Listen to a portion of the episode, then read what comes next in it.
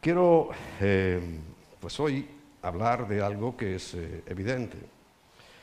Estamos a siete días del famoso día 24.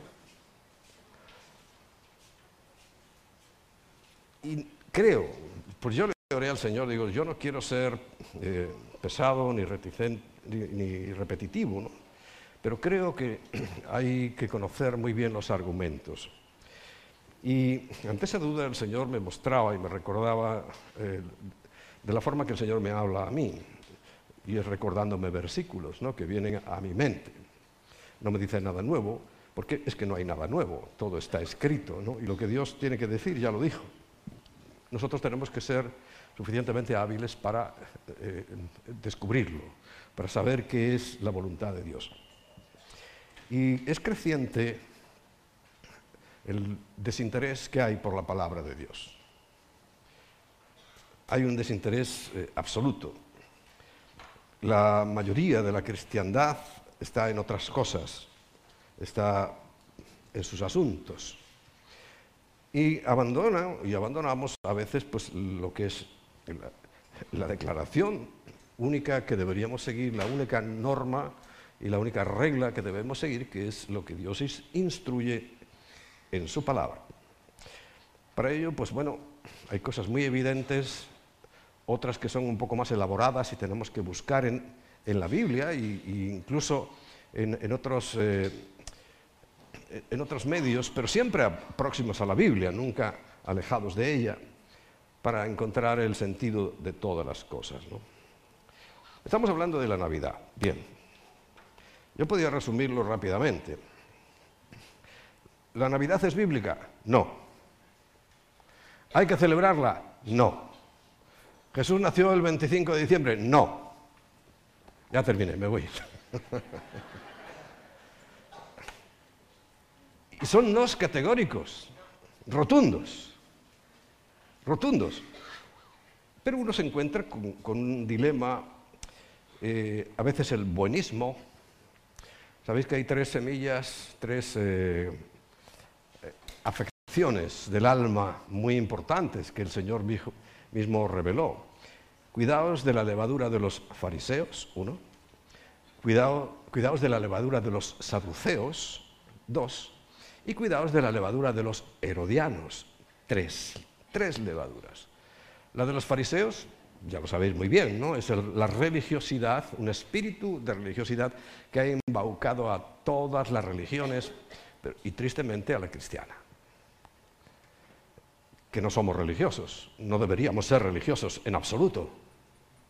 Fuera del término ese general, que, bueno, para entender o eh, describirnos pueden usar los, que no conocen al Señor. Pero nosotros en sí no deberíamos ser nada religiosos, porque te recuerdo que las únicas palabras eh, eh, sonantes fuertes, o sea, contundentes de Jesús, ¿contra quién era? contra los religiosos. Por eso algo anda mal en el mundo religioso.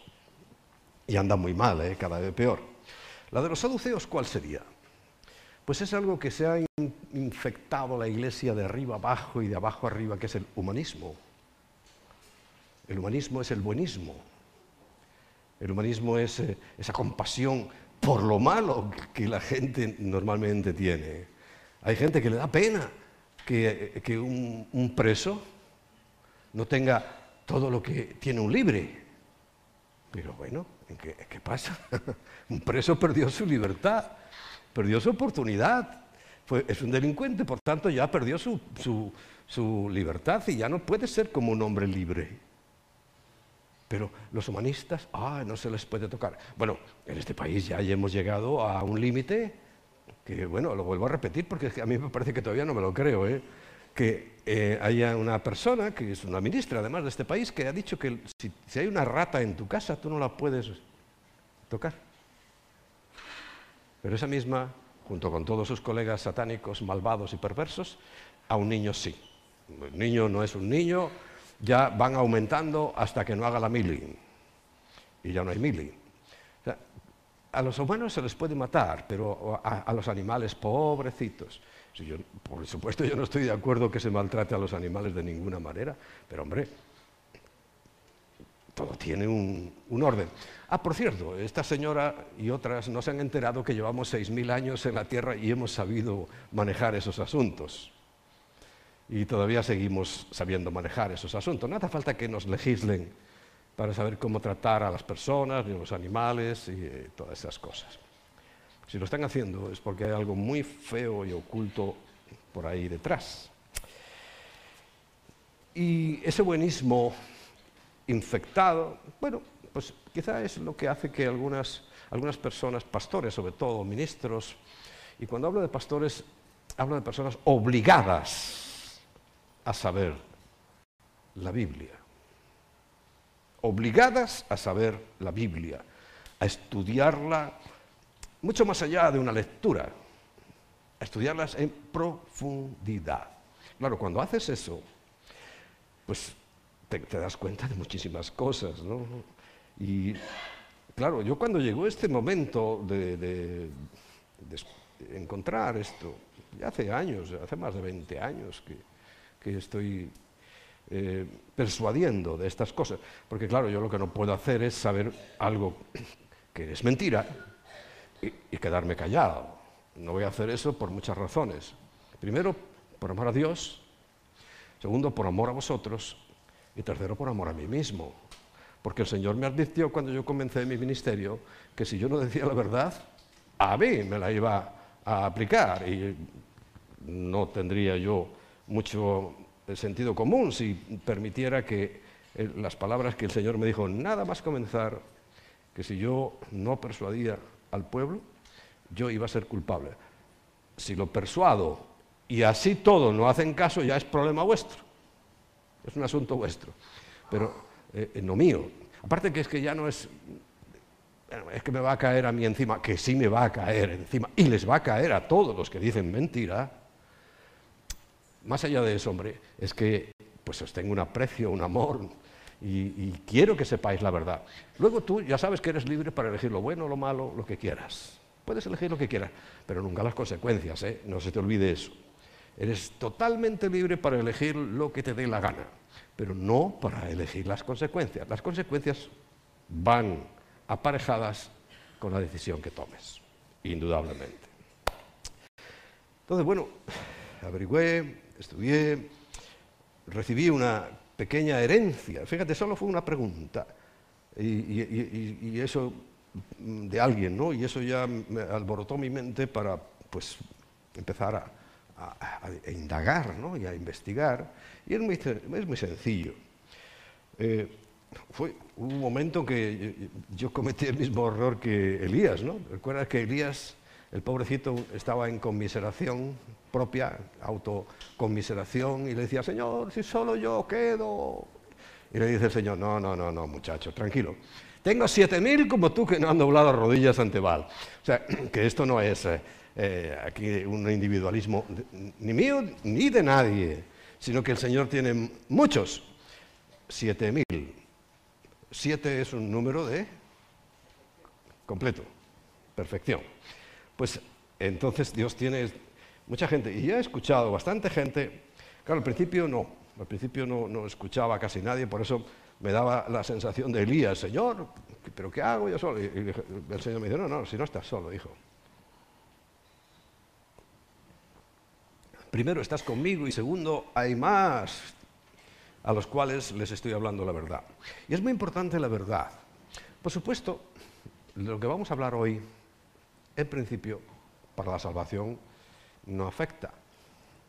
Eso es lo que yo quiero pensar.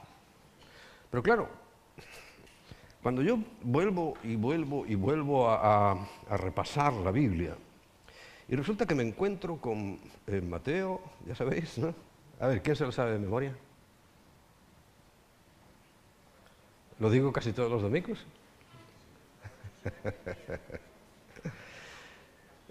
A ver, quiero oírlo.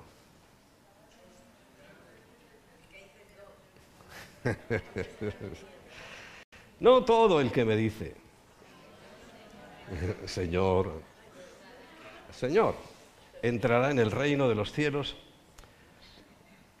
¿Y quién entra entonces? El que hace la voluntad de mi Padre. Entonces, bueno, es muy importante saber cuál es la voluntad del Padre, ¿no? ¿No crees? Para averiguar la verdad a veces hay que saber lo que es mentira. Por descarte, una vez un profesor que tuvimos bastante bueno en cuanto a su, en su enseñanza, o su técnica de enseñanza, nos dijo algo muy sabio, que él nos iba a enseñar lo que hay que hacer, pero es muy importante también saber lo que no hay que hacer. Es muy importante. Y bueno, en cuanto a esto, si vamos a averiguar la voluntad de Dios sobre esto, ¿será que le da igual? Pues no. ¿Le da igual la mentira a Dios? Pues no. ¿Le da igual el robo a Dios? Pues no.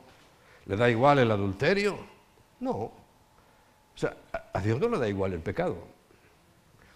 Y aunque sabemos sobradamente que Cristo vino y solucionó todo ese asunto, y nosotros no podemos hacer nada, nada absolutamente para agregarle algo, y mucho menos para quitarle, pero de todas maneras, eh, dice que muchos en aquel día le dirán, Señor, Señor, pero él dirá que no, no, no, no, es que no has hecho la voluntad de mi Padre.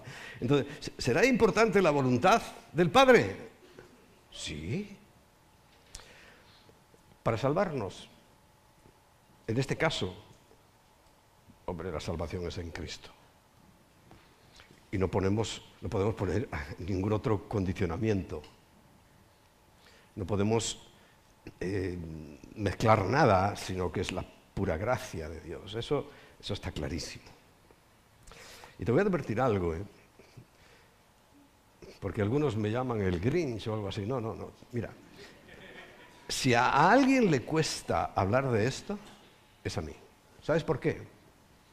Porque yo nací de nuevo el 24 de diciembre de 1982. El 24 de diciembre.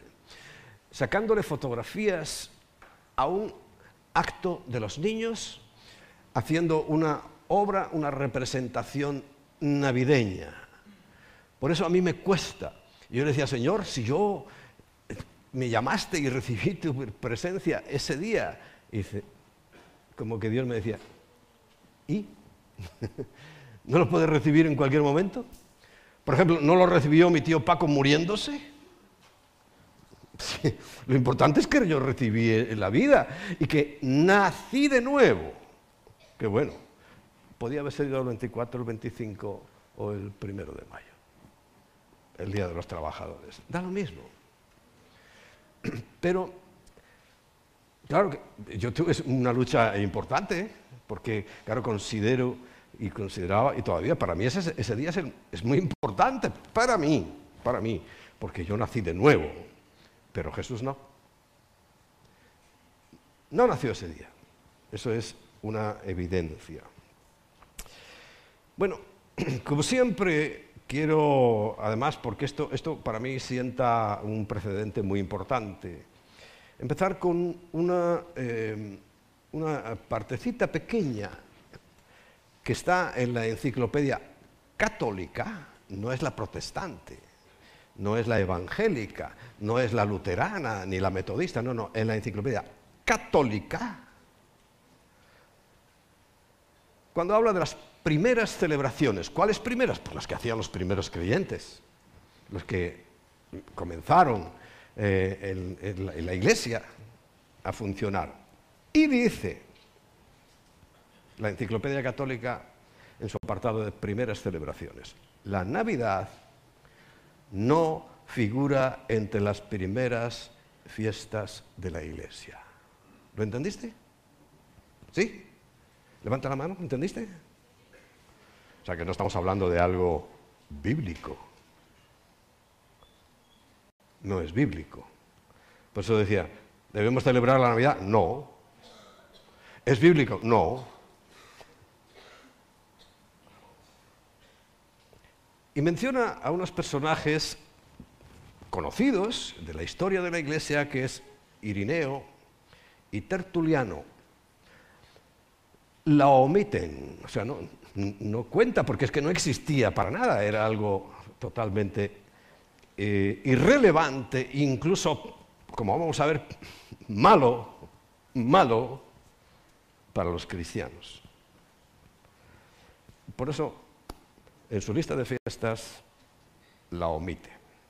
Y estos personajes, Irineo y Tertuliano, son reconocidos, son antes, mucho antes de, de la Iglesia Católica y mucho antes de la Iglesia Protestante, por supuesto. Son personajes históricos desde que comenzó la Iglesia. O sea que no se le puede atribuir ni uno ni otro, porque ni uno ni otro existíamos cuando estos señores estaban diciendo estas cosas. Hablo como esos grupos que ahora les gusta, nos gusta separar. Hay otro que se llama Orígenes, no es que sea Orígenes. Había un señor que se llamaba, uno tertuliano, de ahí viene tertulia, Orígenes. Dice, teniendo en cuenta, dice, eh, quizá la deshonrosa natalitia imperial. ¿Qué significaba esto? Él sabía muy bien y sabían todos, todos, todos, que este evento y por eso le dice, era deshonrosa porque era algo horroroso, horrible. La Saturnalia romana. Era esta época, la fiesta al sol. Los romanos era un desenfreno, una locura de orgías, de borracheras. ¿Ha cambiado algo? ¿No? Los que celebran la Navidad siguen haciendo lo mismo es una Saturnalia realmente. Entonces, yo no quiero, desde que me enteré, porque claro, por ignorancia uno pues hace muchas cosas, pero eh, primero, la ignorancia no exime de responsabilidad, pero ya no, ya no estoy en, una posición de ignorancia, ya estoy en posición de saber, y sabemos, ¿no? Entonces, ¿por qué le llama este Orígenes, que es otro personaje reconocido por todos, y es que es, es uno de los primeros? Dice, teniendo en cuenta quizá la deshonrosa natalitia imperial, o sea, la Saturnalia que celebraban los romanos. Pero ¿sabe lo que ocurrió? Cuando en el año siglo IV, en el año 324, 25, 26, hay algunas variaciones ahí sobre esos pocos años, eh, se, se, llegó a un acuerdo, un pacto de Constantino, el emperador Constantino, con la Iglesia, lo hizo por una sencilla razón en verdad el Evangelio se había extendido, la palabra de Dios se había extendido. Había, eh, en, el imperio romano la mayoría ya no eran gente idólatra o gente pagana, sino eran cristianos, cristianos. Ya no digo tanto creyentes, porque eso incluye al que cree, cristianos. Entonces, bueno, le interesó hacer una alianza, la hizo, le concedió muchos privilegios a aquella iglesia 300 años después. Te date cuenta, ¿alguno tiene 300 años aquí? No pasamos de los 80 el, más viejo, ¿no? Y fíjate qué puede pasar en 300 años. Bueno, pasó que se había corrompido tanto que les interesó ese pacto, tanto a Constantino como a ellos, y lo único que hicieron fue no convirtieron a la gente no cambiaron sus costumbres, no tenían interés en eso porque verían que era una tarea que ni les interesaba siquiera. Lo que hicieron fue lo que ya venía haciendo la gente dos mil años antes, porque eso viene desde Babilonia. Lo que venía haciendo la gente, le cambiaron de nombre. Dice, bueno, mira, esto lo apañamos así. Ahora ya no se va a llamar Saturnalias, ya no vamos a celebrar el nacimiento de Tamoz, sino que ahora es el nacimiento de Cristo. Y y empezaron a celebrar la Navidad, pero recuerdo a Orígenes, teniendo en cuenta que la deshonrosa, deshonrosa natalitia imperial, o sea, eso, dice, eh, eso, no hay que tocarlo siquiera. Pero hoy, sabiendo todas estas cosas, hay gente que lo hace. dice, bueno, eh, bueno, eh, los buenos ya los vamos a ver luego. Pero para que entiendas, ¿no? Que eso se venía haciendo, eso viene, esa historia, ¿no? Puedes leerlo, puedes investigar, puedes leer incluso la enciclopedia católica y otras históricas, donde verás que está reflejado perfectamente todo este asunto. Pues eh, él afirma en un libro que se llama Homiléticas, en el, volumen 8, eh, que es así. Hay otro personaje, Mignet, Jean-Paul Mignet, un francés ya mucho más reciente, que asegura que en la Sagrada Escritura, y estoy hablando del siglo XVIII, no, del siglo sí, XVIII, que en la Sagrada Escritura solo, o sea, en la Sagrada Escritura quiere decir que examinando la Biblia, solo los pecadores y afirma, nunca los santos, cuando se hace este tipo de composición de frase es que se quiere dar una importancia eh, radical, ¿no? Nunca los santos celebran ni siquiera la fecha de su nacimiento. A ver, ya estamos con el tema de los cumpleaños. Búscame un sitio en la Biblia. Una sola referencia. Pequeñita. No existe. No existe. Ojo, no creas que vas a pecar ni te vas a ir al infierno o quedarte en el infierno si celebras tu cumpleaños, ¿no? pero te, estoy diciendo que la Biblia no está. Y además este, este erudito, Jean-Paul Mignet, eh, escribe, solo los pecadores, nunca los santos, celebran la fecha de su nacimiento. Porque la Biblia lo que dice es que es mejor el día de la muerte que el día del nacimiento.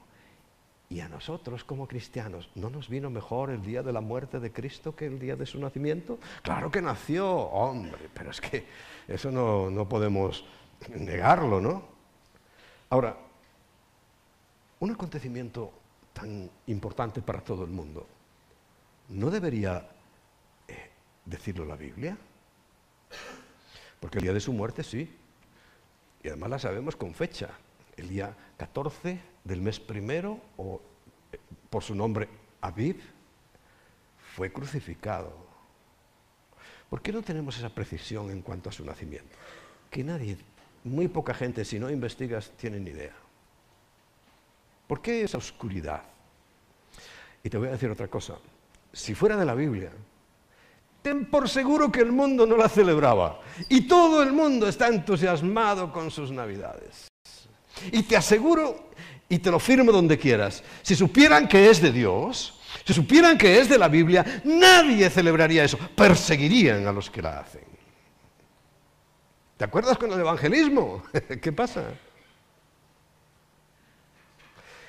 Quiere decir que si lo celebra el mundo es que no es de Dios. Clarísimo.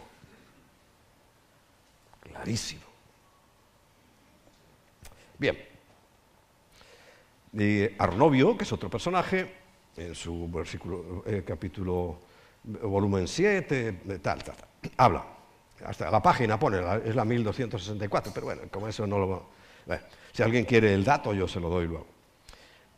Incluso ridiculizaba el cumpleaños de los dioses. Pero ¿quién hace cumpleaños de los dioses? En la Biblia dice que, hay un cumpleaños de Dios, Padre. Pero los demás dioses, como son inventados, son creados, claro que se hacía un cumpleaños. Se sabía cuándo había nacido ese mito, esa, falsedad. Y en la época pasada se hace, pero incluso él, este novio, se reía, ridiculizaba ese cumpleaños de los dioses, que, por cierto era el de Tamuz, porque el comienzo de la era religiosa más fuerte fue con Tamuz. Tamuz era hijo de Samiramis y de Nimrod. Nimrod fue el constructor de la torre de papel de la ciudad de Babilonia. Una vez que se confundieron las lenguas y se dispersaron, ese, ese veneno quedó ahí y el mundo religioso empezó a avanzar por encima de todo. Entonces, eh, el nacimiento milagroso de Tamuz es muy largo, no lo voy a contar ahora porque se nos llevaría muchísimo tiempo. Hay un folletito que solemos poner a disposición en estas fechas para que veas los datos históricos, como este que te acabo de, leer, dato histórico. El resto te lo voy a hablar de la Biblia. ¿eh? Pero eh, ahí es donde aclara contundentemente qué es lo que pasó, quién es Nimrod, quién es Samiramis. Y Samiramis es la reina del cielo y tiene muchos nombres. Semiramis el primero, Astarot, lo has leído, ¿no? ¿Te suena de la Biblia? Astarter. Pero tiene nombres en, en Egipto, tiene nombres en la India. Por cierto, ¿sabéis a quién estaban adorando cuando pasó lo que pasó el día 7 de octubre? A Shiva. La imagen que tenían ahí adornando o adorando era Shiva. Claro, uno se pregunta, yo no quiero, por supuesto, yo bendigo a Israel, pero hombre, bendecir a Israel no es, no, no es pasar por todo, no, no, no, no. ¿Qué hacía el pueblo de Dios con una imagen de Shiva? Imagen que toda imagen está prohibida, hasta la del niño Jesús, ¿eh? Porque el mandamiento es clarísimo, no te harás, harás ninguna imagen de lo que está arriba en el cielo, ni en la tierra, ni en las aguas debajo de la tierra. No te inclinarás a ellas, a esas imágenes, ni las honrarás. Porque yo soy Yahweh celoso y fuerte, que visito la maldad de los padres sobre los hijos hasta la tercera y cuarta generación de los que me aborrecen, pero hago misericordia a millares a aquellos que obedecen mi palabra. Yo creo que esta es la razón por la cual ese segundo mandamiento lo eliminó la Iglesia Católica, porque es muy largo. ¿Verdad? Es demasiado largo. A este lo quitamos, que, que no eso lo aprenden los chavales. Pero ese es el segundo mandamiento. Ya sabes que para que salieran otra vez diez, después de quitar este, que hicieron su obsesión sexual, porque tiene una obsesión sexual probada, evidente y histórica, hacia eh, los como son sacerdotes, pues hacia las mujeres, según ellos, ¿eh? según sus normas, según sus normas, no deberían tocarlas, pero las tocan. Pero los niños, los niveles de pederastia son tan, tan impresionantes que, eh, claro, como son un poder, hasta los comunistas se callan. Y por cierto, son los que están ahora reviviendo la pederastia y ya verás, ya está dando pasos agigantados, en los cuales, como en la antigua Grecia, como en la antigua Roma, desaparecieron exactamente por eso. Desaparecieron por eh, por una masificación, un uso masivo del homosexualismo que lleva a la pederastia. Y ya lo estamos viendo. Mira, ¿exagerado? No, infórmate. Ya están. ¿Sabes que le han añadido otro color a esa famosa banderita? ¿Y sabes el color cuál es? El de los. El de los pederastas. Tienen su banderita. Y afirman, claro, es que eh, es una, nací así, eh, yo soy así, y ah, claro, a mí me gustan los niños, pues ¿qué voy a hacer si yo nací así? Eso es lo que dicen todos para justificar, pero sabes que la Biblia no dice eso. La dice, eh, y te lees en casa Romanos capítulo 1 para que veas, que nadie nace así, sino que es por causa de ser ingratos hacia Dios y hacia su creación que aparece esa tendencia. Siempre ha estado, pero es que ahora, bueno, ya estuvo, ¿eh? Ya estuvo. Recuerda a Lot con su asunto y demás. Pero bueno, eh, nosotros tenemos que ahora eh, centrarnos en, este asunto. Eh, y por cierto, quiero aclararte algo que me parece muy interesante. Spurgeon ¿Sabéis quién es el Spurgeon? Se llama el príncipe de los predicadores, que en su corta vida, porque además murió muy joven, tenía, y tiene, porque están todos escritos, tenía más de 6.000 predicaciones, mensajes escritos y predicados. Decía que la predicación de la palabra solo puede producir dos reacciones. Para el que no quiere creer odio y para el que quiere creer salvación. Si a alguien le produce odio, no eres cristiano. Lo siento, no eres cristiano. Porque para el cristiano debe producir gozo por saber la verdad, y la verdad os hará libres. Y para el no cristiano, si realmente lo está tocando el Espíritu Santo, produce salvación. De lo contrario, produce enojo. Ahí te lo dejo, para que te vayas examinando. Bien, entonces, bueno, nos encontramos con este dilema. Eh, las imágenes, el portalín de Belén, sea el Cristo así de pequeñito o, de tamaño natural, no estamos hablando de tamaños, estamos hablando de idolatría. Eh, y eso no podemos permitirlo los cristianos, si es que está prohibido. Si, lo prohíbe Dios, a ver, ayúdame, ¿será que Dios no quiere eso? ¿Será que Dios no lo quiere? Pues no. Ahora, ¿y, los cristianos lo hacemos? Sí, sí. Si es que el día que yo me convertí era una representación de eso. Lo bueno fue que me convertí, no eso y pesebritos. El árbol tiene que ver con Samiramis y Ninrod y Tamuz, Papá Noel. Primero, ¿te acuerdas que en la Biblia dice que a nadie en la tierra llamemos papá? pero con toda, con toda la libertad del mundo, los cristianos dicen Papá Noel.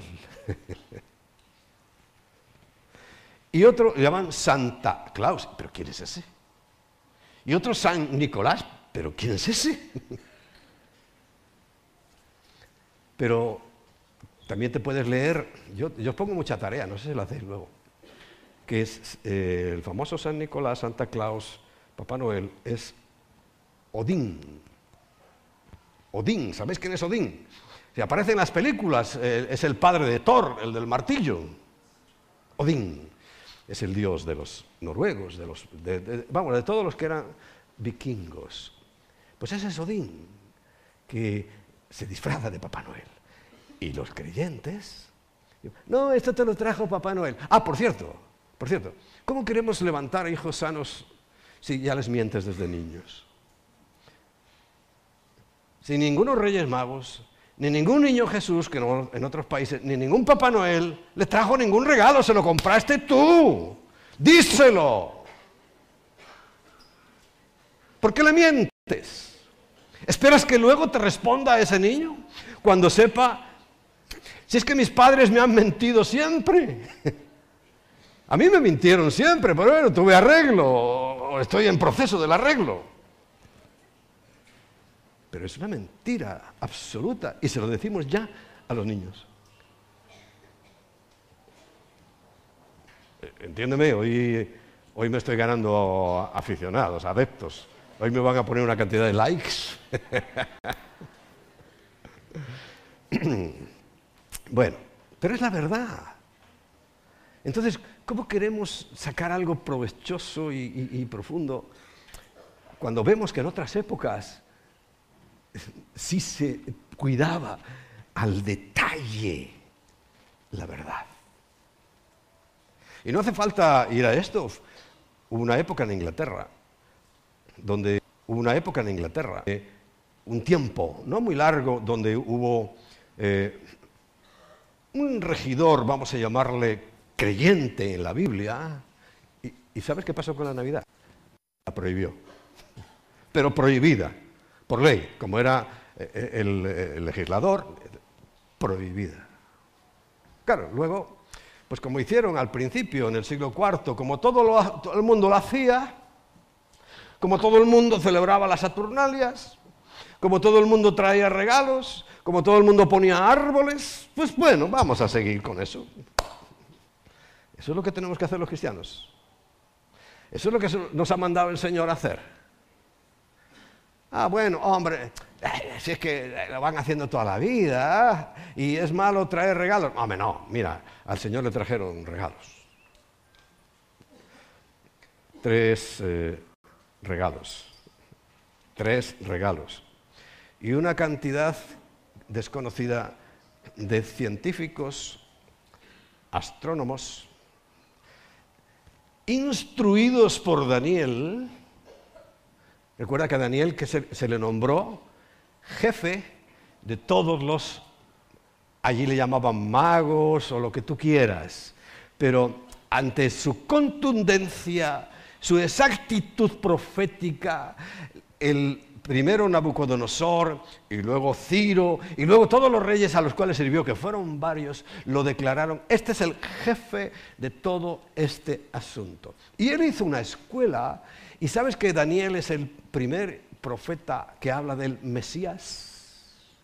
Daniel supo perfectamente la venida del Mesías, perfectamente. Y eso lo dejó ahí en su escuela. Y sabía que había una luz, una estrella, vamos a llamarle, que iba a anunciar el momento de su llegada. Y todos sus alumnos, siglos después, sabían eso porque repasaron las escrituras y dijeron, este es el tiempo, esta es la estrella, era una conjunción de, dos planetas, y la siguieron Ahora, seguirla significa que van en, caballo, en borrico o en camello detrás de ella. Venga, no. Siguieron su trayectoria y se dieron cuenta que había un tiempo en que se detuvo y supieron, porque eran astrónomos, eran científicos astrónomos. No olvidemos que científicos antiguos había muy buenos. Aquellos que hicieron las pirámides, aquellos que hicieron lo del Machu Picchu, todos se parecían buenos, ¿no? Arquitectos. ¿Eh? Yo creo que los chicos sabían algo. Bueno, pues supieron que se había parado en un lugar. Entonces, cogieron los preparativos porque Daniel les había dicho, ese es el nacimiento del rey de los judíos. Y ellos iban a ver un rey. Y la historia nos dice clarísimamente que para ir a ver un rey, no puedes ir con un paquetito, un regalito ahí, un niño, un camioncito para que juegues mínimo llevaban siete camellos cargados de toda clase de regalos, de presentes para los reyes. Lo he visto en las películas incluso, ¿no? Siete camellos. Pero posiblemente ese es el mínimo, posiblemente fueran bastantes más. Quiere decir que llevaron de todo, pero los tres elementos más significativos eran oro, incienso y mirra oro porque era un rey, incienso porque era, representa siempre las oraciones y la mirra, el sufrimiento. Se destacan los tres regalos de, de la cantidad de regalos. O sea, otro mito echado por tierra, que Jesucristo era pobre y que no tenía nada, el pobrecito. ¿Pobrecito? Si después de que llegaron aquella gente Vamos, pero, pero es que no te imaginas la cantidad de cosas que se llevaban para un rey. Mira, las películas las aciertan. Cuando van a ver un reino, llevan muchos regalos. ¿A que sí? Pues ellos sabían que era el rey de reyes y el señor de señores. Y lo supieron y era tan importante para ellos que se echaron el viaje y lo encontraron. Otro mito. Estamos rodeados de tantas mentiras. Claro, si, nadie, si nadie dice nada, pues tú te las crees, ¿no? Si nadie eh, habla de la verdad, pues eh, aquí pasa y ha pasado como, como, como está pasando y sigue colándose entre los creyentes mentiras. Es mentira, pero vuelve a mi mente. No todos en aquel día me dirán Señor, Señor. O sea, alguien que admite la mentira como cosa normal, ¿será que ha nacido de nuevo? ¿Será que 2 de Corintios 5, 17 ¿Qué es lo que me pasó a mí un día 24 de diciembre de 1982? No, un día, el día 24 de diciembre de 1982. Nací de nuevo. Todas las cosas pasaron y aquí todas son hechas nuevas. ¿Entiendes? Quiere decir que si no es ese proceso ahí, si sigues admitiendo las cosas pasadas, si sigues admitiendo mitos, leyendas, mentiras.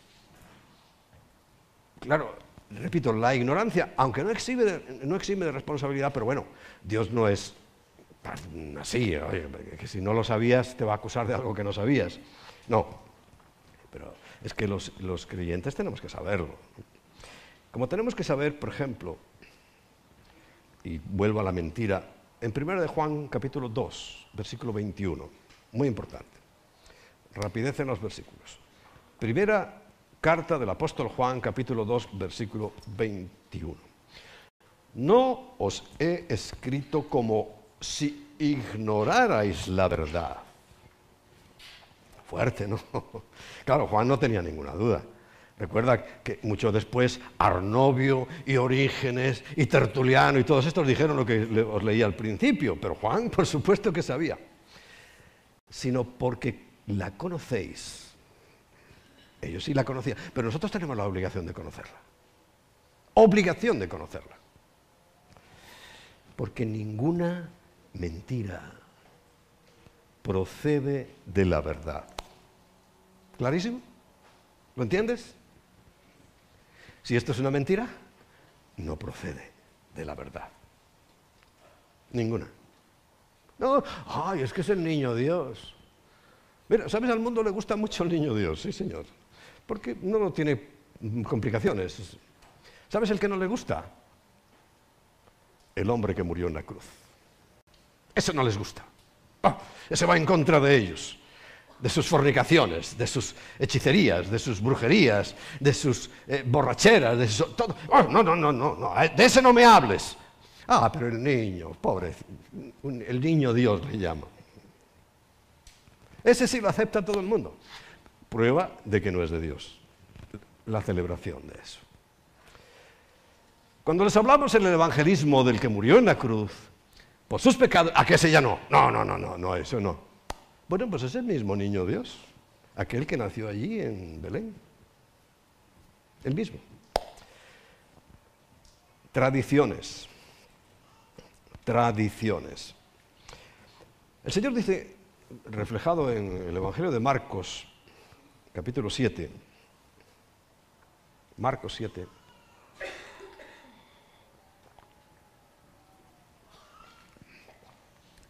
versículo 6.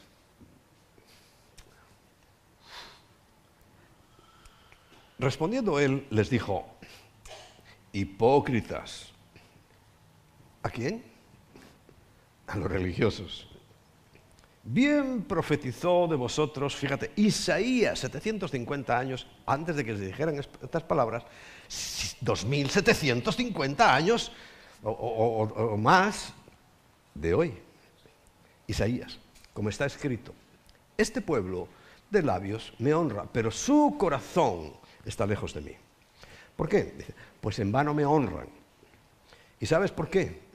Enseñando como doctrina mandamientos de hombre.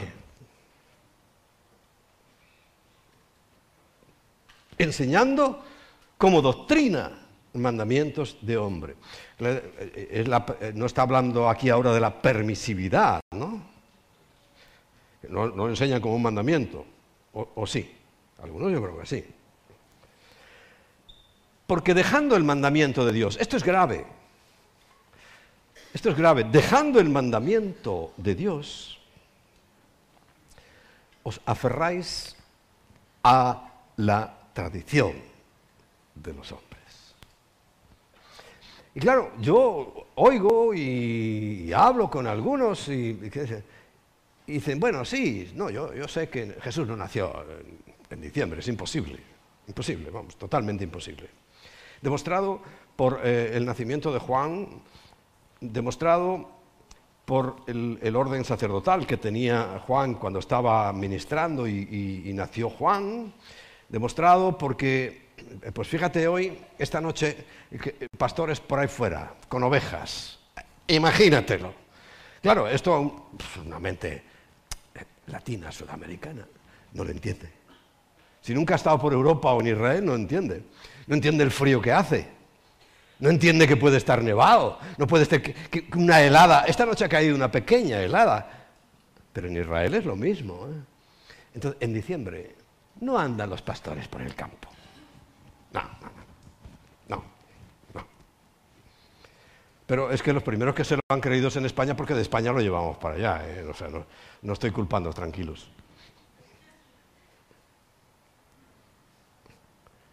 Eh, y muchos argumentos, que no quiero ahora eh, recalcarlos todos, pero es imposible, ¿no? Nació el 25 de diciembre, que no. Y, tampoco voy a entrar en que sí nació, eh, en un acuerdo generalizado, en la fiesta de los tabernáculos, como ya dijimos. Y ahora me dirán, bueno, ¿por qué no lo celebramos aquella vez? Pues porque la Biblia no dice que se celebre, así de sencillo. Y no vamos a inventar otra cosa. Estamos hablando de una mentira y voy a poner otra. Yo no.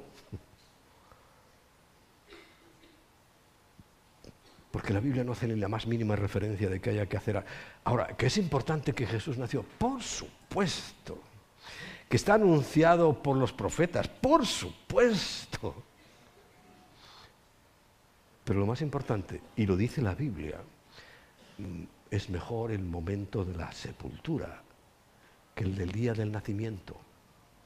Entonces, ¿qué tenemos que hacer nosotros? Poner la oreja.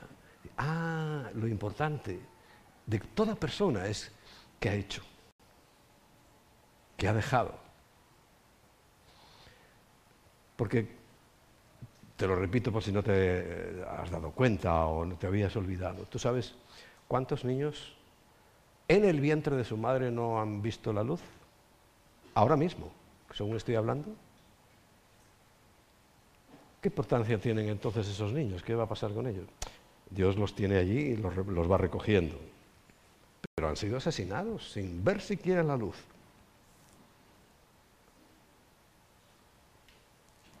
¿Qué mérito? Nada.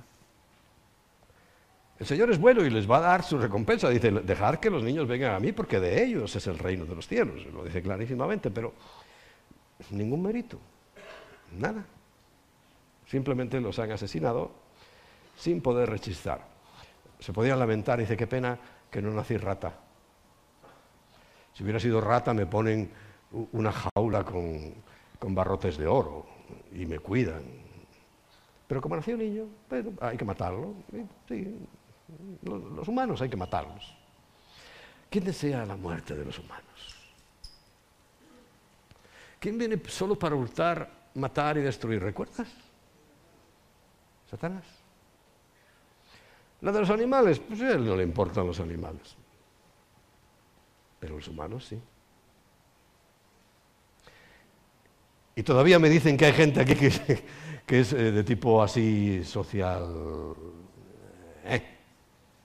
Está. Todavía hay gente aquí. un creyente puede estar creyendo que es cristiano y al mismo tiempo defendiendo la muerte la destrucción del matrimonio? Puede. Para mí no. Para mí no. Y como yo soy el pastor de esta iglesia, pues no lo admito.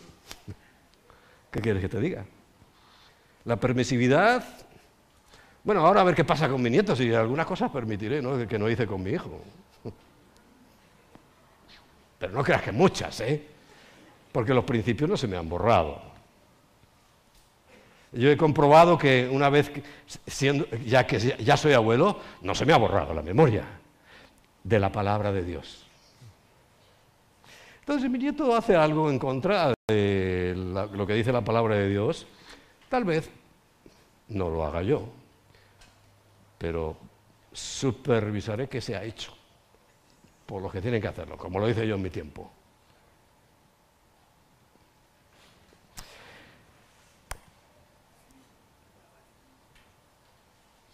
os aferráis a las tradiciones de los hombres, los lavamientos de los jarros y de los vasos de beber, y hacéis otras muchas cosas semejantes.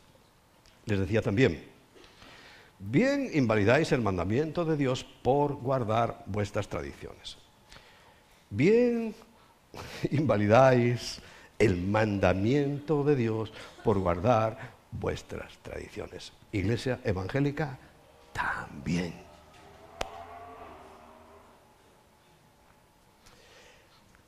Y el versículo 13 dice, invalidando, o sea, hacer esas cosas, celebrar la Navidad. ¿Para qué nos vamos a andar con rodeos?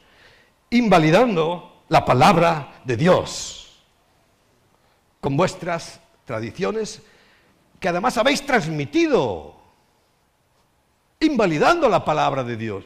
Yo leo esto. No era muy bueno de, estudiantes, a mí me echaron, eh, repetí dos veces, no sé cuántas veces, pero ya de mayor espabilé. Y yo leo aquí, invalidando la palabra de Dios con vuestras tradiciones que habéis transmitido, y me tengo que creer que se invalida la palabra de Dios y que es grave. Que a Dios no le gusta.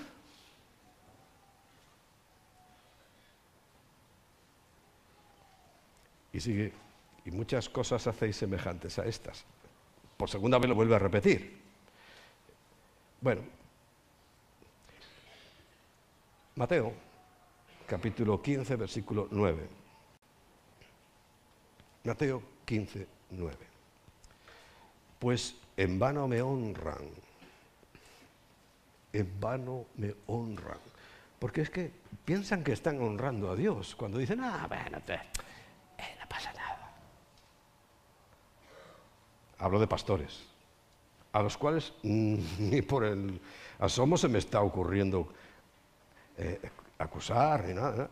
Cada uno tiene que, porque recuerda que el Señor viene y si algo tenemos que aprender de estas épocas es que el Señor vendrá y a cada uno, a cada uno le va a pagar según lo que haya hecho, sea bueno o sea malo. Ahí lo dejo. Bien, y dice, pues en vano me honran. ¿De qué manera se hace vana y es una honra falsa? Recuerda, Jesús está buscando verdaderos adoradores. Si busca verdaderos es porque los hay falsos. Que en espíritu. Si dicen espíritu es porque hay en la carne. Y en verdad, si dicen verdad es porque hay en mentira, me adoran. Eso es lo que le dijo el Señor a aquella mujer allí al, borde del pozo en, en Samaria. En vano me honran enseñando como doctrina mandamientos de hombres. Eh, no sé si entrar en los aspectos técnicos, ¿cómo andamos de tiempo? Hay, mucha, mucha tela que cortar. Por ejemplo, te puedo decir que Jesús vino para cumplir la ley. Y la ley no ha dejado de tener eh, importancia, entonces vamos, ¿qué estaríamos? Y en Mateo capítulo 5, vamos a leer versículo 17, 18, 19 y 20. Mateo 5. No penséis que he venido para abrogar la ley o los profetas, a todo el Antiguo Testamento. No he venido para abrogar, sino para cumplir. Por una razón muy importante. Nunca se puede dar por pasada una asignatura si no apruebas, ¿no? Entonces, ¿cómo iba a pasar la ley como forma de justificarse delante de Dios si nadie lo había hecho? Pero ya Jesús pasó la página para salvación ¿eh? de la ley, porque la cumplió. Pero sigue diciendo, porque de cierto os digo que hasta que pasen el cielo y la tierra, ni una jota ni una tilde pasarán de la ley hasta que todo se haya cumplido. De, de manera que cualquiera que quebrante uno de estos mandamientos, muy pequeño, muy pequeño, o sea, no estoy hablando de matar, no estoy hablando ni de robar, no estoy hablando de mentir, Un mandamiento muy pequeño. Mira, te voy a decir uno. Te voy a decir uno. A ver, que lo tengo aquí apuntado. Dice en Deuteronomio capítulo 16, Deuteronomio capítulo 16, versículo 21. Cuando está hablando de un tema totalmente diferente, está hablando de las fiestas solemnes, que es así hay que celebrarlas. Dice el versículo 21, hablando de la administración de justicia, él dice, no plantarás ningún árbol para acera, eh, arzarte, la Virgen María, para que, pues que, a lo mejor yo estoy pensando que tenéis ahí una agudeza, y no, la Virgen María, que es la misma representación, una mujer con un niño en brazos, el sol en su cabeza y la luna bajo sus pies, la misma que Samiramis. Entonces dice, no plantarás ningún árbol para cera cerca del altar de Yahweh tu Dios, cerca. Ya hacerlo dentro, esto sí que ya tiene mérito, ¿no? Delante de Dios. ¿Qué tú has hecho? No te levantarás estatua,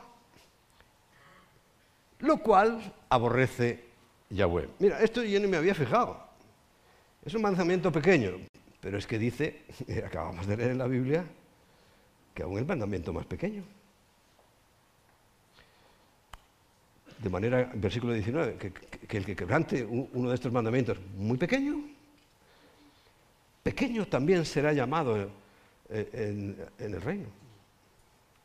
Ah, bueno, y dice, y así enseña a los hombres, o sea, encima los estimules por tu permisividad o por tu enseñanza, pero la permisividad tampoco está permitida en la Biblia. La permisividad no está permitida.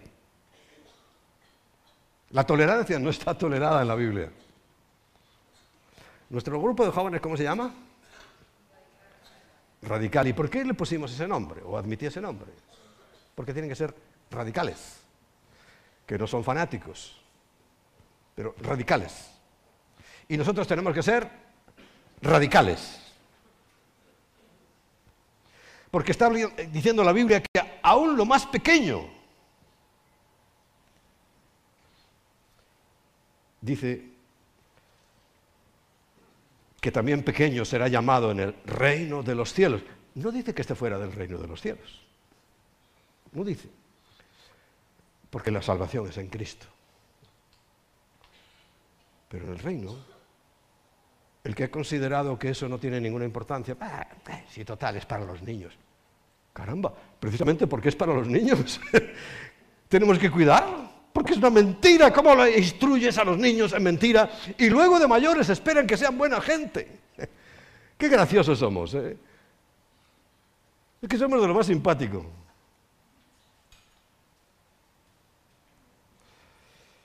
Muy pequeños serán llamados. No hemos llegado a ese punto porque va a ser cuando estemos allá con Cristo. Pero hombre, si nosotros, por ejemplo, nos ceñimos a la palabra, ni para ofender a nadie, porque decir la verdad, ¿a quién le ofende? Al que no cree. Al que cree le ofende, no, le enseña, le ilustra. Y dice, sí, amén, porque es palabra de Dios. Yo estoy leyendo lo que dice la Biblia. Claro, he dado mis comentarios, ¿no? Porque pues para eso estoy. Pero eh, es, muy fácil. Muy pequeño será llamado en el reino de los cielos. Mas cualquiera que los haga, hasta los pequeñitos, hasta estos detalles que estamos hablando, cualquiera que los haga y los enseñe, hoy estoy haciendo eso. Hoy estoy haciendo eso. Este será llamado grande en el reino de los cielos, que es lo que importa. Lo que pasa aquí en la tierra, mira, hay algunos que les está pasando carutas. Pero muy mal. Y hablo de cristianos. Pero es pasajero. Pero el reino de los cielos, toda la eternidad. Eso es muy serio. Y porque os digo, dice el versículo 20, que si vuestra justicia no fuera mayor que la de los escribas y fariseos, que se empeñaban y se empeñan en hacer, bueno, se han inventado una cantidad de cosas que no dice la Biblia, con tal eh, de no tocar, no esto, no esto, la, jarra con dos asas, porque no puedes cambiar de mano, bueno, unos líos horrorosos, horrorosos, pero porque quieren ser estrictos, estrictos, y bueno, eh, Dios sabrá lo que, bueno, yo sí sé lo que va a hacer con ellos. Un día les va a hablar de la presencia de Cristo y ellos van a recibirle con todo eh, su corazón. Y toda la nación, todas, todas, serán salvos. Porque para nosotros habla de personas, pero para Israel habla de la nación. Todos. Bueno, Y si nuestra justicia no es mayor que la de ellos, no entraréis en el reino de los cielos. Esto ya es más grave. En Lucas 16, 17, seguimos hablando de, cosas que, le marcan la importancia que hasta lo más pequeñito tiene para Dios. Porque es más fácil que pasen el cielo y la tierra, dice Lucas 16, 17. Pero es más fácil que pasen el cielo y la tierra que se frustre una tilde de la ley. ¿Sabe lo que es una tilde? Una coma. No ha cambiado nada. Dios sigue pensando que la idolatría es mala. Dios sigue pensando que la mentira es mala, que la fornicación es mala, que el adulterio es malo, que el robo es malo, que el asesinato es malo. Sigue pensándolo igual. ¿Qué ventaja hemos tenido nosotros que la estamos convirtiendo en una desventaja? Hemos recibido la gracia, Nada tenemos que hacer para salvarnos, solo aceptar lo que hizo Cristo. Pero de ahí para adelante, ¿qué? Bueno, yo te digo, yo no, puedo juzgar porque es el que tiene al Hijo el que tiene la vida y el que no lo tiene no tiene la vida. Pero estoy hablando de que muy pequeño será llamado en el reino de los cielos.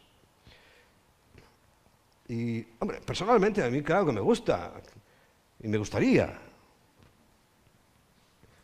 no ser llamado pequeño. Incluso me gustaría ser llamado grande. Pero, ¿sabes que entra en, otra dimensión? Ese, ese, galardón, ese premio está en otra dimensión.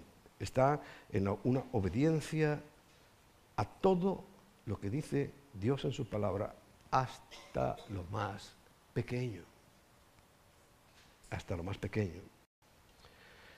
¿Qué dice la ley? hemos leído una pequeña parte, pero en el capítulo 12 de Deuteronomio, capítulo 12 dice el versículo 28.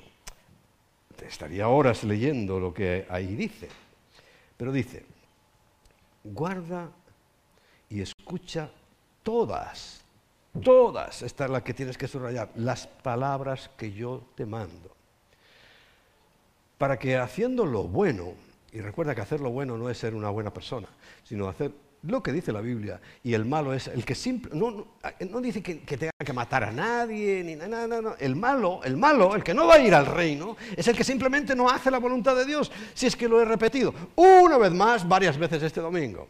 No todo el que me dice Señor, Señor entrará en el reino de los cielos, sino el que hace la voluntad de mi Padre. ¿Y aquí lo dice?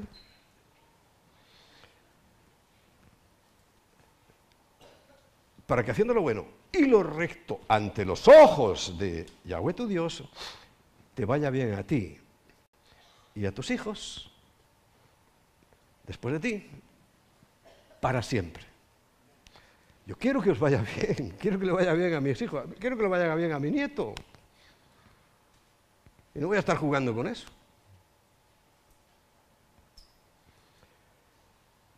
Cuando Yahweh tu Dios haya destruido delante de ti las naciones a donde tú vas para poseerlas y las heredes y habites en su tierra, fíjate lo que dice, versículo 30. Guárdate, cuidadito, que no tropieces yendo en pos de ellas después que sean destruidas delante de ti no preguntes siquiera acerca de sus dioses. No preguntes de Tamuz, que nació y se atribuye el 25 de diciembre. No preguntes siquiera preguntar. Y mucho menos ponerlo ahí en primera página. Como si fuera algo importante de la iglesia. Como si no hubiera más días para evangelizar.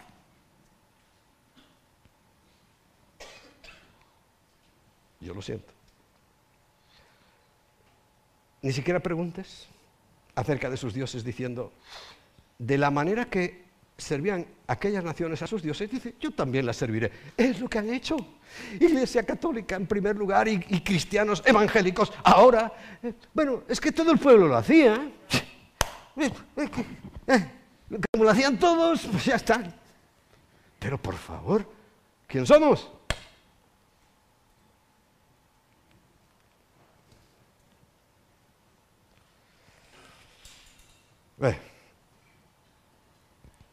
No harás así. O sea, no ofenderás de esta manera a Yahweh tu Dios. Porque toda cosa abominable que Yahweh, aborrece, hicieron ellos a sus dioses, pues aún a sus hijos y a sus hijas quemaban al fuego a sus dioses. Tamuz, en Babilonia, ¿sabes en la Biblia cómo, cómo lo vas a encontrar? ¿Por qué nombre? Moloch. ¿Y sabes la adoración a Moloch, que es en el Valle de la Gehenna? Yo a algunos se lo digo, mira, aquí está el Valle de la Gehenna, un lugar que está pelado, es que aquello está maldito. Ahí adoraban a Moloch. ¿Y sabes cuál era la adoración a Moloch? Tenían una estatua grande, hueca, le metían fuego por dentro, y fuego, y fuego, y cuando estaba ya que se ponía roja, como se pone el, hierro, ¿sabes lo que hacían? Tiraban niños. En Israel se hacía eso, en las murallas de Jerusalén. Y Estamuz, que ahí se llama Moloch. Y dice, pues aún a sus hijos y a sus hijas quemaban en el fuego a sus dioses. A Tamuz, al que se celebra el 25 de diciembre.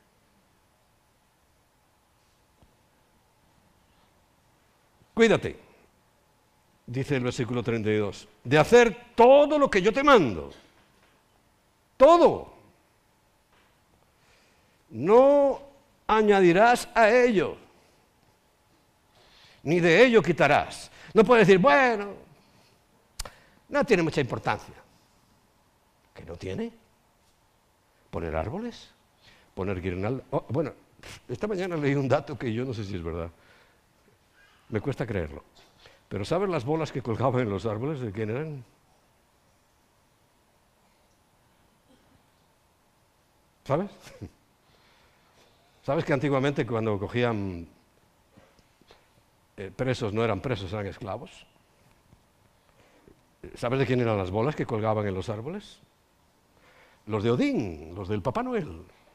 ¿Sabes? Bueno, ya lo sabes, ¿verdad? Porque los españoles somos muy pícaros y los latinos también. ¿A que sí?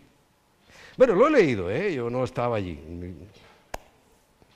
Pero eh, es información, ¿no? Que, y también de animales también de animales, que los castraban y ponían de adorno. Va, lo he leído en un dato histórico.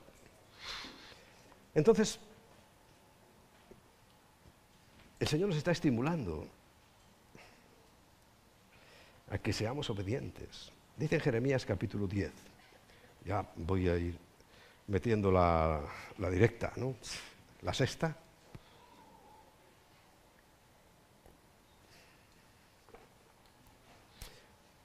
Jeremías 10, del 1 al 8. Oíd la palabra que Yahweh ha hablado sobre vosotros, oh casa de Israel.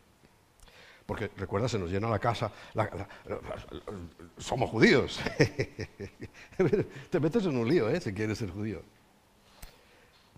Em, oíd la palabra que Yahweh Dios ha hablado sobre vosotros, oh casa de Israel.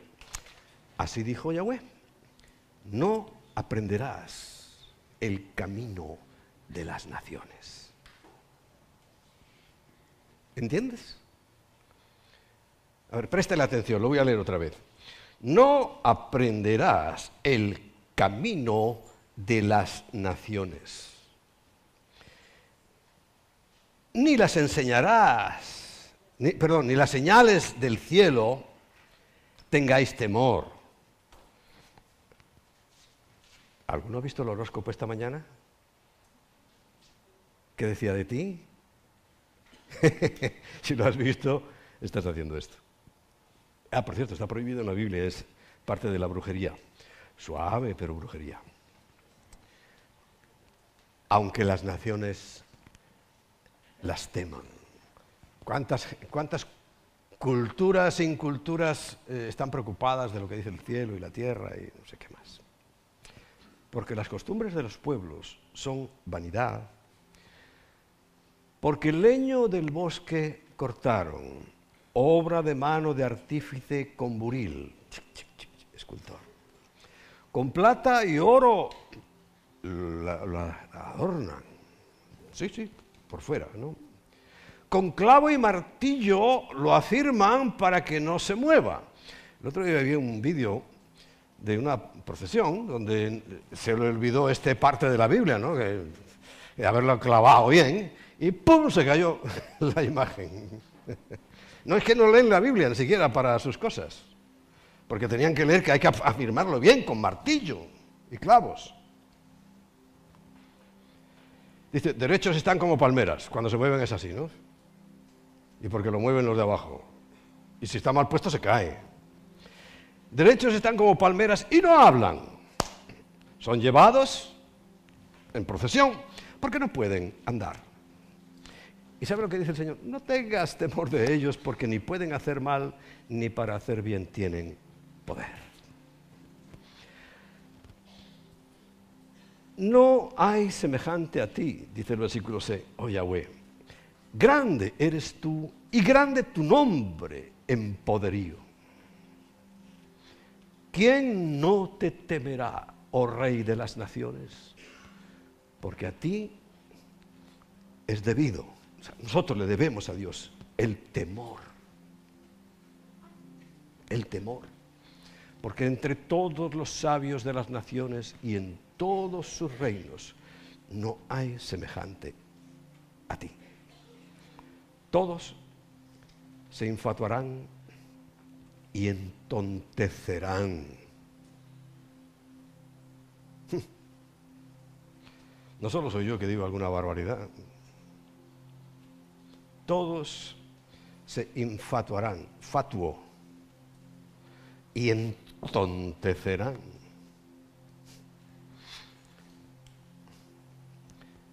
Enseñanza de vanidad.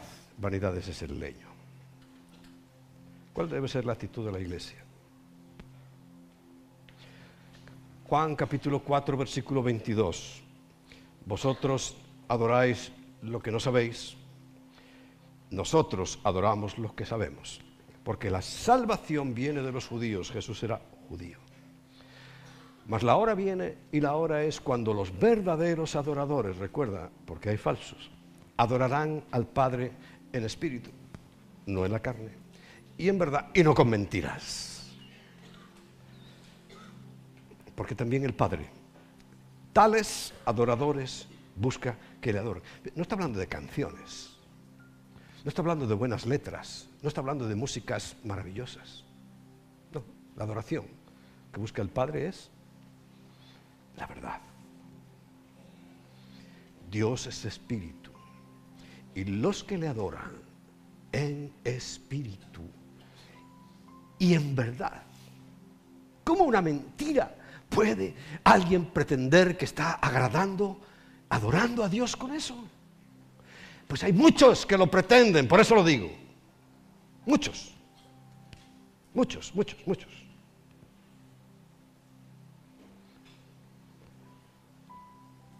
Es necesario que le adoren.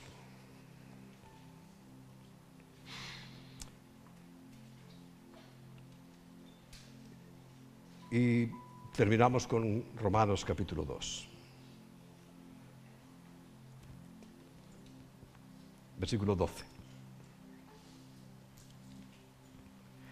Porque todos los que sin ley han pecado, sin ley también perecerán.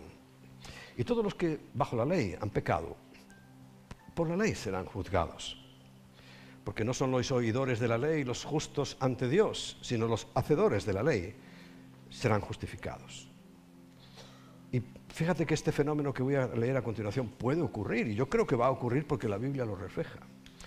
Porque cuando los gentiles, o sea, los que no han recibido a Cristo, no tienen ley, hacen, pero sí hacen la, por, naturaleza lo que es de la ley, estos, aunque no son judíos ni cristianos, pero hacen, hacen la ley, ¿eh? no, no sus costumbres. Hacen la ley ¿Qué dice? Aunque no tengan ley, son ley para sí mismos.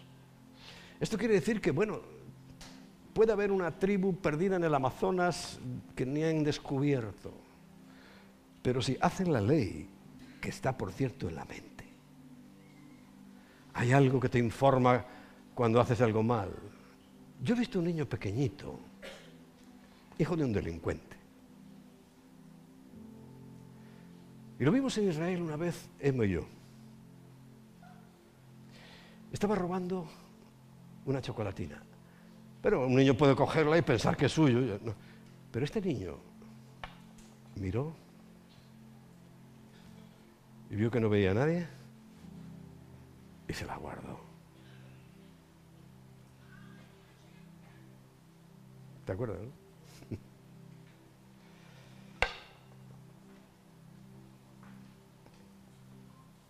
Pero hay gente que es buena. Si yo no digo que no haya... Pero hay gente buena, ¿cómo no? Y si son capaces de guardar esa ley, que, escúchame, no es eh, la de los lavamientos, si hay que lavarse las manos eh, antes de comer, o, yo qué sé, todas esas cosas, si hay que dejarse las patillas. iba a decir que era basura, pero... Estamos hablando de cosas trascendentales. Pues dice aquí la Biblia, mostrando la ley escrita en sus corazones, dando testimonio a su conciencia y acusándoles o defendiéndoles sus razonamientos. Dice, en el día en que Dios juzgará por Jesucristo los secretos de los hombres, conforme a mi evangelio. De tal manera que nos vamos a encontrar, ¿sí? Con personas. Ni son judíos, lo cual no garantiza nada, ¿eh? Ni han oído nunca el evangelio, pero bueno, sabían que no podían robar y no robaron. Porque hay otros que saben que no se puede robar y lo hacen. ¿eh? Saben que, bueno, ah, fuera del matrimonio no se debe y no lo hacen. Porque hay otros que lo saben y lo hacen. Saben que levantarle la mujer a otro pues no, no es bueno y no lo hacen. Pero hay otros que lo saben y lo hacen. Bueno, si hay una persona de esas características, pues mira, allí lo encontraremos con nosotros. No será llamado grande. Pero es que yo estoy convencido que hay muchos cristianos que no van a ser llamados grandes. Y estoy convencido que hay muchos pastores que no van a ser llamados grandes porque enseñan mentiras. Defienden. Y recuerda la permisividad en ley, en la ley de aquí de la tierra, es igual que el delito. Si tú ves un accidente, aquí, ves, en este camino que alguien se lleva a un ciclista por delante, y tú te callas y te pillan, ¿qué te crees que te va a pasar? Eres un delincuente, porque has visto el mal y no lo has denunciado. Sabes que algo está mal y no lo denuncias. Bueno, esta es la explicación, el argumento de la Biblia que, a mí me, motiva. Y te repito, para, si hay una persona aquí, a lo mejor no, quiero exclusivizar nada, pero a mí me cuesta tanto porque yo recibí a Cristo el 24 de diciembre. Pero es mentira. Y como es mentira, no puedo defenderla. ¿Sabe lo que tendríamos que estar celebrando este día? Por supuesto, mira, a lo mejor te, invita un, familiar. Hombre, yo lo que espero es que no tengas ninguna bolita, ni guirnalda, ni arbolito, ni Belén en tu casa. No he querido hablar de eso porque es que... Pero a lo mejor es que me llevo una sorpresa. Ah, no, es que para los niños. Para los niños, ahí tenemos muchas fotografías del Hanukkah. Bueno, eh, creo que no sois así de insensatos. Pero bueno, ahora llega el lío. No, es que tenemos una cena en familia. Pues vete. Pero cena nada más. Es que no comes todos los días, dragón, si es que mira las barrigas que tenéis. Cena. Ah, ya que es el argumento para, para desobedecer a Dios, bueno, usa el argumento, evangeliza. y el Día de Reyes también. Evangeliza, si es que es lo que tenemos que hacer a diario. ¿Qué problema hay en eso? A mí me evangelizaron un día de estos. Mira, y aquí estoy. Agradecido. Pero no por la Navidad, sino porque yo nací de nuevo. Pues muy bien. Tú vas. Yo te diría, sé, piénsatelo, no te vayas a vestir de fiesta. Porque ya eso, como que le, bueno, le damos ahí una honra. yo no voy así a diario, ¿no? Vengo el día que honramos al Señor que soy, así. A diario ya me habéis visto, unos pantalones con bolsillos por aquí, eh, y, camisa a cuadros, tipo cazador, leñador, no pescador, no porque no me gusta. Y si yo me presento en una cena del 24 así, en mi subconsciente ya estoy dando una honra a algo que no debo. Pero cenar, cena. Y aprovecha dice, mira, lo más importante es que el niño Dios nazca en tu corazón. Y bueno, tú sabes cómo evangelizar si hemos dado curso, ¿no, Mari? Esta tarde hay un curso. Al curso.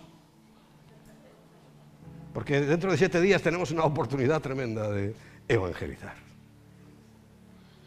¿Qué es más especial? Sí, sí, sí, claro, claro que dan vacaciones, pues por supuesto, eh, a ver que eh, yo me voy a sentir mal porque me den vacaciones y, eso que no me las dan, no.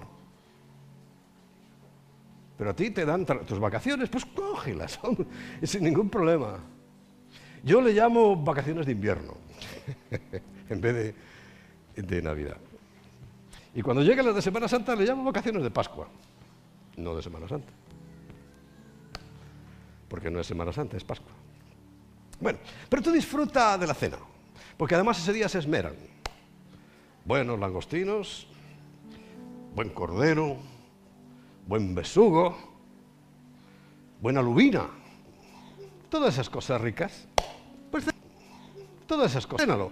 Ahora, no mucho porque el día siguiente vas a estar hecho polvo, yo por lo menos, ¿no? Yo no puedo abusar así de la cena. Dice un refrán español, de grandes cenas están las sepulturas llenas.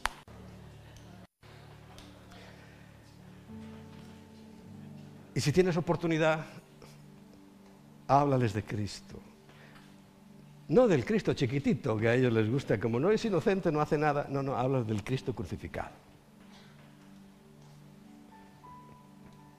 No es día de hablar del nacimiento, es el día de hablar de, por qué murió. Y disfruta. No dejes que tu familia pues le coja aún más manía, porque le tiene manía, ¿verdad? El Evangelio. ¿A que sí? Pero no dejes que le cojan más manía, tú vete. Sin galas, disfruta. Y si ves la oportunidad, compárteles del Cristo crucificado. A eso sí, limpios. Limpios. No, dice Emma duchado, pues, pues claro. Y, y, en pijama, pues tampoco. Bueno.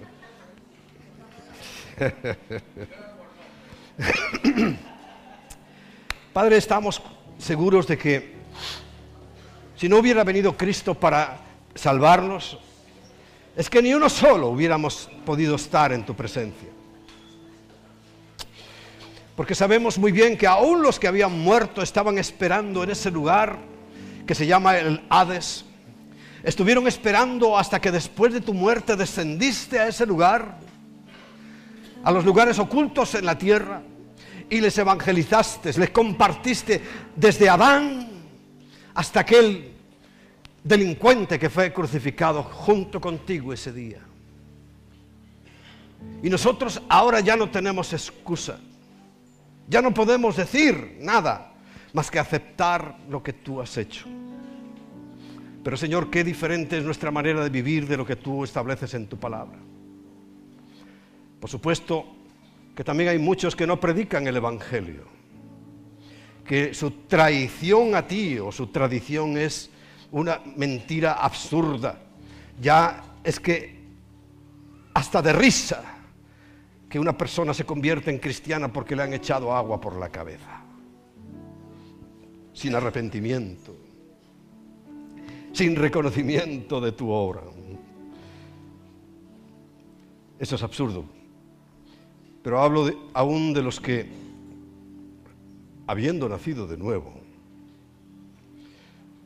y te ruego por los que no han nacido de nuevo, que es lo más importante, para que por tu misericordia, si es, sabemos que es tu voluntad, pues ahora en estas épocas de apariencia sensible, puedan ser sensibles al Cristo crucificado. Sé que lo quieres, Señor. Por eso te digo que nos capacites a todos, nos des palabras, sabiduría para encontrar el momento, las palabras en nuestra boca y poder hablarles de ti, Señor, de tú lo que has hecho por nosotros, por amor a nosotros. Pero también dentro de tu pueblo, Señor, hay personas que están siendo muy permisivas con la mentira. Muy permisivas con la mentira. Y llegan estos momentos donde el mundo se enloquece. Pero se enloquece para gastar aún lo que no tienen. Se enloquecen para llenar de regalos a sus hijos con dinero que no tienen. Se enloquecen gastando en fiestas y banquetes que no van con su posición ni su condición. Hay una locura que aparece en esta época, dominada y animada por un espíritu que con claridad nos está relatando y diciendo cómo se llama. Y se llama espíritu navideño. Espíritu navideño. Todo el mundo lo sabe. Y todo el mundo habla de él como si fuera inocente, inofensivo. Pero es un espíritu de las tinieblas que domina aún el corazón de los creyentes. Ya no los puede mandar al infierno, no, pero sí dejarlos en una posición muy comprometida para la eternidad. Porque acabamos de leer, Señor, tu palabra que es clara. El que se haga y enseñe a los hombres, quebrantando aún un mandamiento pequeño, pequeño será llamado en el reino de los cielos. Ahora nosotros, quizá haya un interés egoísta, Señor, pero yo creo que lo que tiene que primar en nosotros es hacer tu voluntad. Después de leer tu palabra, pues tiene que ser hacer tu voluntad. Pues los que no hagan esas cosas ni las enseñen, grandes serán llamados en tu reino. Como quisiera que todos nos viéramos los aquí presentes y los que estáis viendo por la cámara. Que estuviéramos juntos oyendo estas palabras que yo siempre digo que me encantaría oír. No tengo seguridad de que las vaya a oír, porque soy un pecador que todavía, hasta el día que me muera, estaré haciendo cosas indebidas. Pero me gustaría escuchar estas palabras. Bien, buen siervo y fiel